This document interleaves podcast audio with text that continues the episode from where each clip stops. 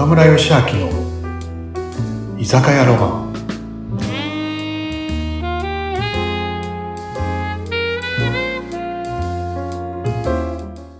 はい。皆さんナミさん今日もこんばんは。こんばんは。今日もご機嫌です。よろしくお願いします。あよかった。ご機嫌いいね。ご機嫌一番だね。そうよ。では皆さんいつものね。はい。乾杯しようか。はい、お願いします。乾杯。乾杯。乾杯。はい。いいね。ご機嫌ね。ね。やっぱさうん。ご機嫌っていいよね。なんかね。そうそうそう。ご機嫌大切にしてます、ね、私。心。理学の先生が言ってたな、うんなんかね、赤ん坊の時、赤ちゃんの時ってさ、なんかこう、何？あのーお腹空いたと思うと泣いたりさ、うん。おむつ替えてほしいって泣くじゃん。で泣きます、ね。自分で自分のご機嫌取れないでしょ？ね。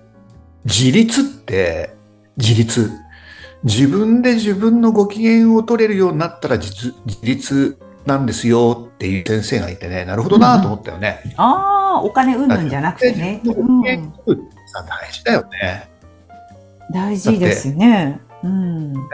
コロそれこそね、コロナも静まってきてありがたいけどさ、うんもうコロナよりもインフルエンザよりもさ、うん感染力が高いもの。うんあくび。と笑顔と不機嫌って言うじゃんね。おお、そうなんですか。あくびも映るし、うつるね。うん。で、笑顔もさ、ね、映るしさ、はい。不機嫌もさ、なんかさ、そう5人いね。る中で不機嫌な人がいるだけでみんな不機嫌になっちゃうじゃん。っていうか、ね気使いますよね。気使う。変な気使う。ご機嫌でさ、いるとさ、ご機嫌と笑顔も映るからさ、絶対いい影響を与えた方がいいよ。人はさ、人はね、絶対何かのね、感染源になってんだねってあの教えてもらったことがあってね。ちょっといい言葉だと思わない人は絶対何かの感染源になってるんだって。笑顔。それが笑顔不機嫌なのかって自分は何を感染してんだろうなっていうのを時々考えてみるといいよねって。ああ、いいね。なるほどなと思ってうんうんうんうんうんうんうん。いい言葉かも。あの、本当最近ね、いろんなところで話させてもらう時にさ、うん言葉の重要性っていうのを話しする時結構あるのね。そ,、ええそれを話しね。言葉が、要はさ、有名な心理学の先生、マザー・テレサさんとか言ってるさ、松井秀喜さんの座右の銘にもなってる、そう心が変われば行動が変わる。行動が変われば習慣が変わる。習慣が変われば人格が変わる。人格が変われば運命が変わるか。っっていう言葉があるのね。あれ、一番最初、心が変わればじゃん。うんうんうんでも最初、じゃあ心変わるにどうする？どうどうしたら心が変わるの？って。やっぱそれは言葉なん。うんうんで、言葉の重要性を話すること多くて、昔はさ、俺のおばあちゃんとかによく言われたって、吉明ってうん、言葉にはさ、言霊っていうのがあってねって、言葉には魂が宿ってるから、その通りになら気をつけなさいよって言われたけど、ええおばあちゃん、いいおばあちゃん、すごい。うんなんだけど、うんうん。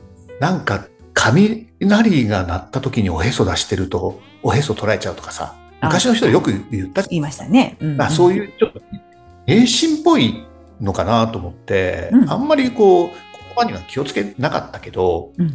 でもやっぱりね経営者になったりいろいろ勉強っていうかおこがましいけどさ言葉の重要性って本当あるなってかもうあのあるというかさあのやっぱねプラスマイナス言葉よりプラス言葉使った方がいいなっていうのはさうん。いろんな本読んだりしてもうん。分かってきてはいで。その中で心理学今は言葉の本当言葉って気をつけた方がいいよっていうのは心理学的にも脳科学的にもあの量子力学的にも解明されてるんだよね。まあ、今、さ、ね、あのそそれこそねあの SBT で脳科学とか心理学とか勉、ね、あの習ってるからさあのなんていうああそうかってこう思うじゃない？うんで量子力学ってさなんか量子力学って聞いたことある？難しいよね。あの、なんとなく、私はそこ専門じゃないけど、よく、あの、興味ある分野では、うん、あります。人も机も全ての物質は、ね、分子からできてて、その分子をまた細かい顕微鏡で見ると、その電子とかさ、なるほど。こうそういうねででできててそれをまた細かくするとさあの素粒子とかさ量子からできててっていうので結局なんかこうもっと細かく見ると目に見えないもちろん目に見えないけど紐紐理論って言ってうん紐がこうすり合って共鳴するみたいな。でで。俺らさそういうのから人間って全てできてるんだよね人間も物質も。ええで。そういうのを量子力学っていうものすごい難しい。で僕らさ、うん。確かに目に見えないものってあるじゃん。だってねスマホだって目に見えないけど声聞こえるってことはさうん。電波ってあるよねはい。テレビのチャンネルとかそういうのをね、勉強する見えないもののことをミクロか量子力学っていうんだけどそういう量子力学的にもさなんかこう解明されてるんじゃね。うん。なんかそういう中でなんかこうああの量子力学をちょっとこう勉強したいなと思ったら、うんあの引き寄せの法則って聞いたことある？ありますあります。好きですよ、その分野。いっぱい本も読みました、ねね、YouTube も見てます。ね、うん引き寄せの法則っていろんな本が出ててその中でもさやっぱ何年か前に全世界的に売れたロンダ・バーンさんって書いたロンダ・バーンさんって方が書いたね「ザ・シークレット」はいさ、売れましたね。はい。全世界でね、3000万部って、3000万部ってすごくない？印税だけでね、30億、もっとかな、40億あ、そう、そのぐい。らいになるんですか。うん。すごいよね。ねで、そのね、そう、ちょっとね、その、引き寄せってちょっと勉強したいなっていろいろこう本読んでたらさ、え。うん。なんか引き寄せって結構難しいじゃん。うん。こう思っただけでみたいなさ。ああ、やり方、うんうん。でも、例えば、100万円、100万円って言って、100万円をこう、もらえるみたいな、そういうイメージじゃなくてねって。うんうん。なんかそういうふうに捉えてる人いるけど、実はそうじゃないんだよ、みたいな。例えば、あの、その中で、人はね、なんだろう、こう、良くも悪くも、人生は全て自分の思い描いた通りになる。うん。良くも悪くも人生は全て自分の思い描いた通りになるって言ってて、うんうん。俺、なるほどなと思ってね、うんうん。こう、イメージ、自分の人生って、なんかこう、いいイメージを持って、その通りにひ引っ張られていくというか、うんこうなるっていうのなんだけどさ、俺なるほどなと思ってさ、やっぱイメージっていいイメージ持った方がいいよね、絶対に。うん。もちろん、そうですね。それも、こう SBT でイメージトレーニングっていうかさ、イメージ自分のスポーツでも仕事でもさ、いかにこう、なんだろう、自分の、何？なりたいこと、なりたい自分をイメージして、それも鮮明にうん。頭の中で描くトレーニングやるんだけど。あの、本当そのイイメージが鮮明なら鮮明なほど、やっぱそこに引き寄せられるっていうかさ。あのね、あの、難しい話になっちゃったけど、女性、まあ、男もさ、男性もさ、お男性も、男も男性も一緒だな。女性も男性もダイエットするけどさ、一番うん。女性がダイエットで成功するのってさ、はい聞いたことある？いや、わかんないです。女性がダイエットしたい、したいって言って、一番成功する確率が高いのが結婚式の前なんだってね。でそれは自分のウェディング姿をうん鮮明にイメージできるじゃない。ウェそうね。ディングスを借りに行って、で、たくさんの人が祝福してさ、バージンロードを歩いてさ、うんお父さんが撮っていたっていうのをすごくイメージできるから、うん。だよね。だからね、イメーて、ジそうだね。一番綺麗でありたい瞬間だしね、その時ってね。人生の中で。うん、そうだね。うん。だからね、まず、いいイメージをするってうん、うん。大事か、大事だよって書いてあってね。で、次にね、自分とね、人がね、自分と同じ考えを持った人を引き寄せるって言ってて、はい。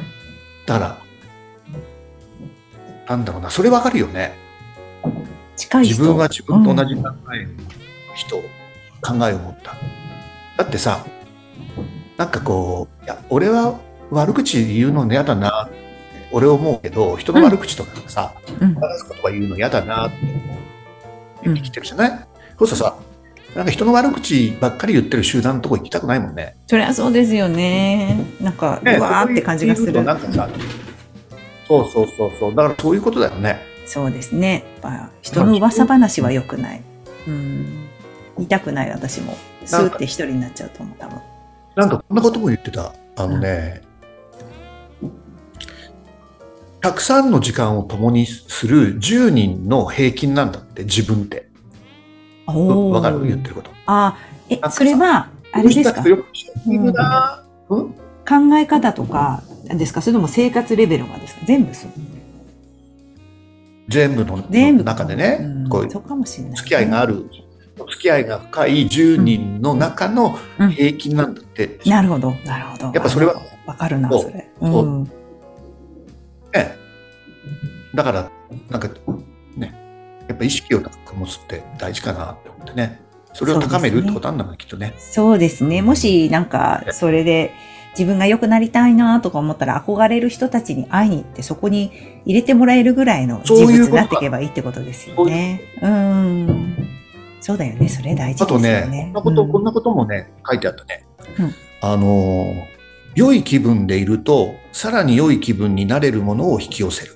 うんうんうんうん。で言い方変えるとね、悪い気分でいると、さらに悪い気分になるものを引き寄せるってことだね。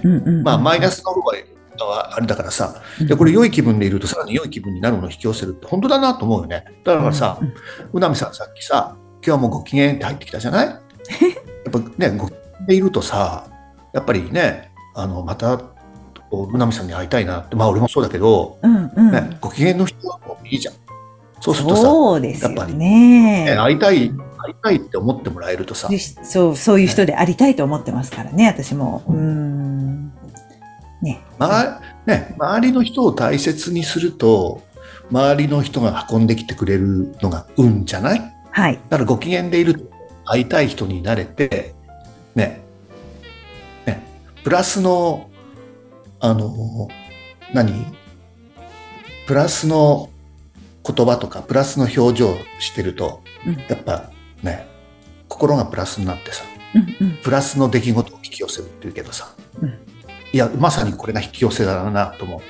うんうん。そうですね。大切にしたいです、本当に。うん。そう。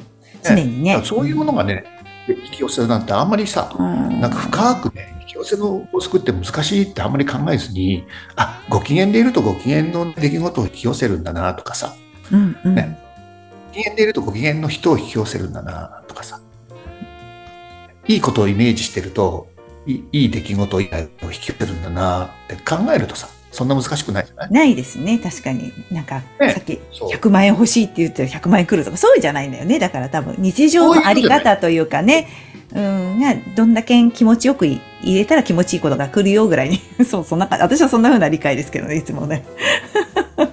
ちょっとまたね、今引き寄せの法則勉強してるからさ、そうなんだ。また教えて、岡村さん。岡村さんの実体験も聞きたいから、また次回教えてください。はい。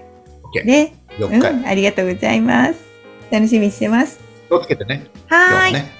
じゃあまたご機嫌にさようなら。また来週ね。はい、おやすみね。おやすみなさい。